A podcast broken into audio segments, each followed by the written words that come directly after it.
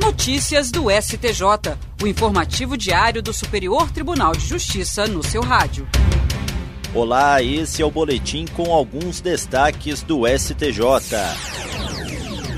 A Corte Especial do Superior Tribunal de Justiça iniciou a análise do recurso da defesa do jogador Robinho contra a decisão monocrática do relator, ministro Francisco Falcão, que negou o pedido de intimação do governo da Itália para que envie cópia integral e traduzida do processo que levou à condenação do atleta a pena de nove anos de prisão por estupro naquele país. Após o voto do ministro Falcão pela manutenção da decisão monocrática, o ministro João Otávio de Noronha pediu vista dos autos com a consequente suspensão do julgamento. O pedido de vista tem prazo de 60 dias, prorrogável por mais 30. O processo em trâmite no STJ discute a possibilidade de homologação da sentença italiana e, em caso positivo, da transferência da execução da pena do jogador para o Brasil.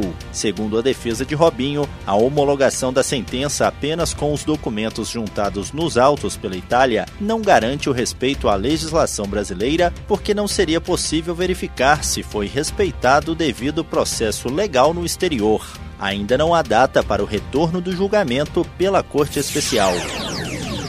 A presidente do Superior Tribunal de Justiça, ministra Maria Tereza de Assis Moura, suspendeu liminar que interferiu no cálculo do preço no setor elétrico. Em favor da empresa Enercore, a liminar havia sido concedida pelo Tribunal Regional Federal da Primeira Região para interromper disposições de duas resoluções da Agência Nacional de Energia Elétrica. Ao deferir o pedido da União e da agência para suspender essa decisão, a ministra Maria Tereza de Assis Moura lembrou que a Corte Especial do STJ já já decidiu que a cautela recomenda que eventual afastamento dos atos de agências reguladoras se dê por motivo de ilegalidade e após instrução completa do feito, sob pena de ofensa à separação dos poderes. A ministra ressaltou que o setor em questão é disciplinado por regras de elevada especificidade técnica e de enorme impacto financeiro, já previamente definidas em atos da agência reguladora, de modo que a interferência na aplicação de tais regras pelo Poder Judiciário Judiciário por meio de liminar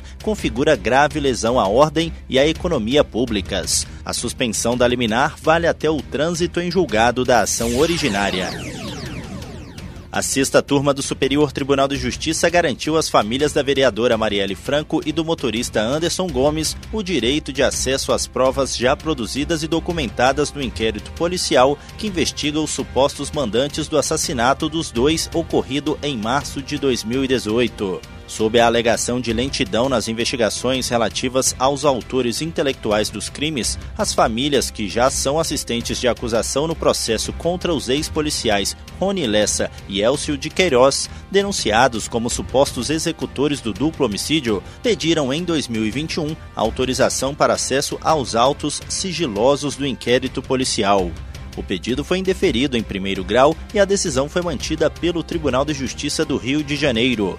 No STJ, a sexta turma deu provimento ao recurso. O colegiado levou em conta precedente do Supremo Tribunal Federal e também protocolos e tratados internacionais para a participação das famílias na investigação de homicídios, além das decisões recentes da Corte Interamericana de Direitos Humanos sobre o tema. O relator, ministro Rogério Schietti Cruz, ressaltou que o direito de acesso da vítima ao que consta no inquérito policial deflui diretamente do princípio republicano. Segundo ele, trata-se de providência essencial para garantir ao ofendido o direito à verdade, à memória, à justiça e à devida reparação.